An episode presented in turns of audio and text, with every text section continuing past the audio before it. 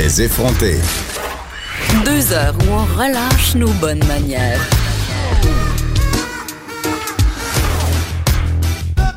Cube Radio. Plus d'un million de personnes qui ont signé une pétition euh, réclamant la fermeture du site porno Pornhub euh, allèguent que la plateforme facilite et profite de la diffusion de vidéos de victimes de trafic sexuel. Euh, et bon, Pornhub, peut-être que vous le savez pas, là, mais son siège social à Montréal, c'est la société MindGeek qui gère tout ça. On essaie de les contacter par rapport à cette pétition et vraiment, parce que c'est pas la première fois que Pornhub est dans l'eau chaude pour ce genre euh, bon d'accusations-là.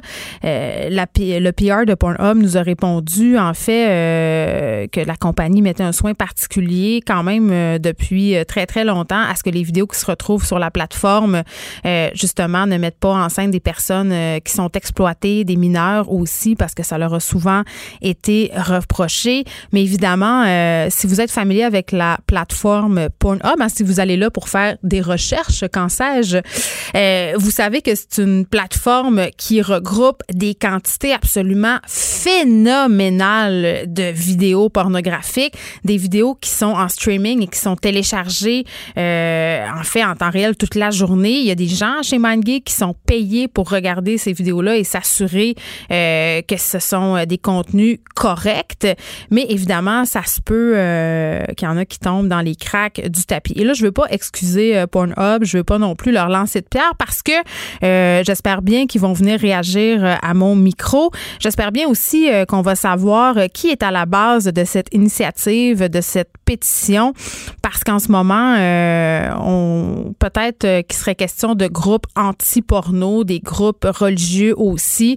Donc, évidemment, vous connaissez ma, position par rapport à la pornographie. J'en ai parlé souvent. Je ne suis pas une anti-porno. J'ai dit à plusieurs reprises que j'en consommais de la pornographie comme bien des gens, mais ça demeure important pour moi comme femme, comme féministe, que la pornographie qui est consommée, euh, que ce soit sur Internet, euh, par le biais de ces plateformes de streaming-là, ou même la pornographie payante, que cette pornographie-là soit produite, entre guillemets, euh, dans des conditions éthiques. Et je pense que c'est tout à fait possible. Je voulais qu'on profite de cette pétition qui fait quand même jaser.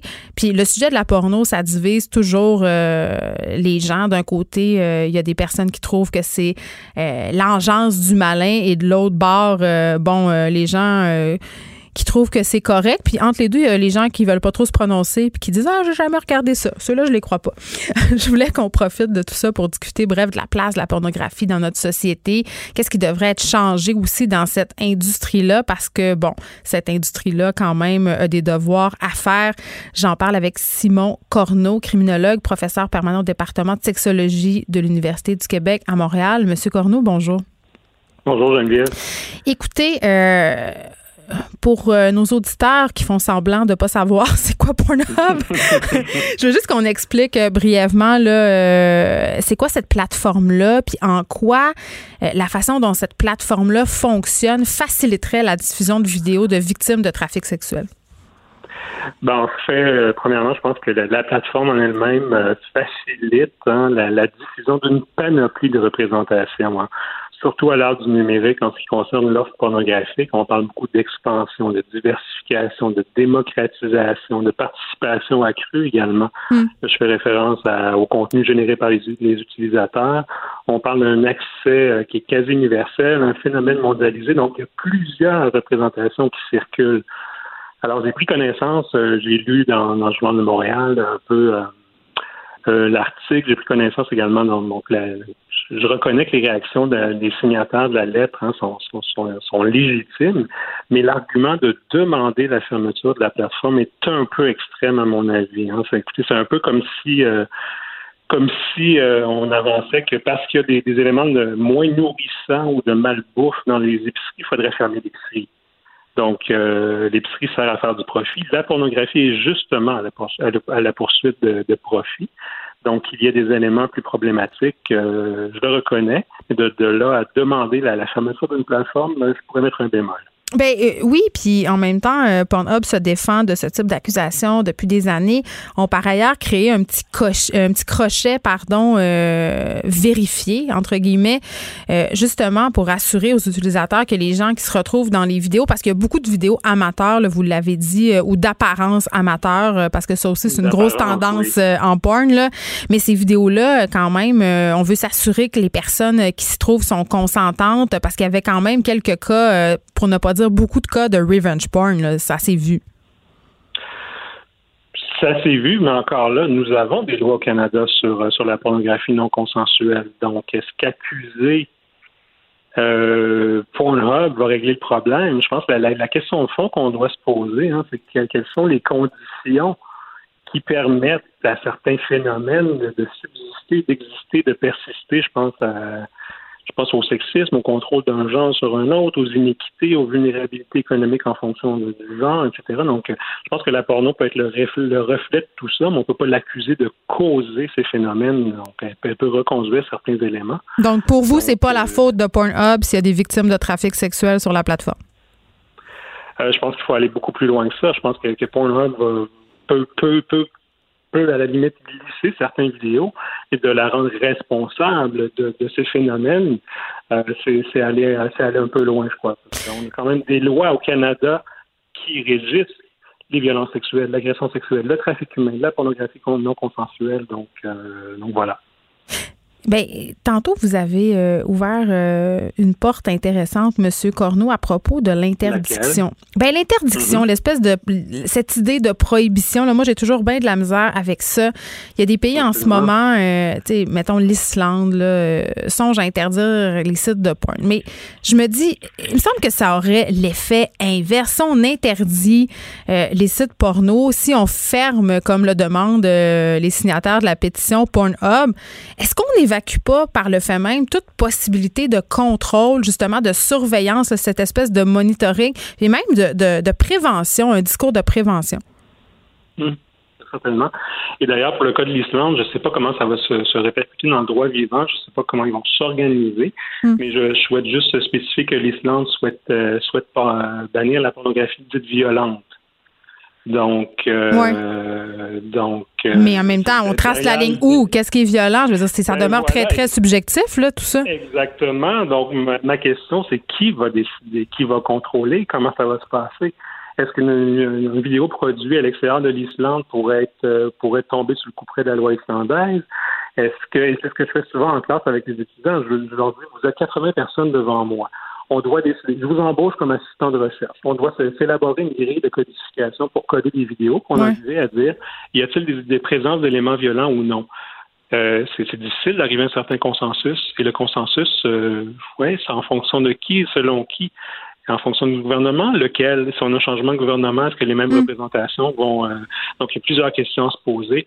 Et tout ça, derrière l'interdit, en Islande, il y a l'idée du tort causé. Donc, ça crée un tort, etc. Mais même le tort causé n'est pas démontré. Hein. Le tort est difficilement mesurable et démontrable. Une série de facteurs qui peuvent expliquer qu'est-ce qui fait en sorte que certains peuvent être plus vulnérables à être influencés par la pornographie violente ou non. Donc, en termes de termes moral et social, on ne peut pas appeler à des conclusions fortes et franches. Et il y a également l'Angleterre aussi qui a banni depuis euh, depuis 2009 euh, qui criminalise la possession de pornographie dite extrême. Donc, Mais qu'est-ce qui est extrême? Ben voilà, il y a des définitions. Euh, on parle de on parle de grossièrement offensant, dégoûtant ou obscène. Déjà encore ici, c'est des mots très euh, très lourds de sens. Mais c'est très subjectif. Je comprends qu'on interdise la porn de viol. Ça, je le comprends.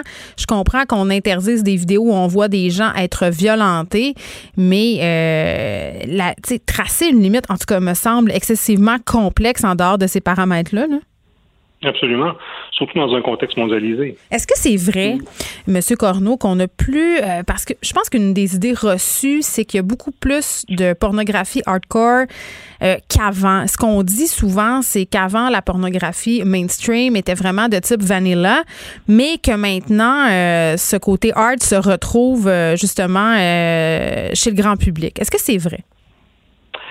Euh, je pourrais pas vous dire. J'ai pas, j'ai pas une étude en tête euh, immédiatement qui fait état d'une explosion de la pornographie plus. Euh, Mais cette idée qu'on va toujours plus loin, que les que les scènes porno sont plus violentes, par exemple, que dans les années 80.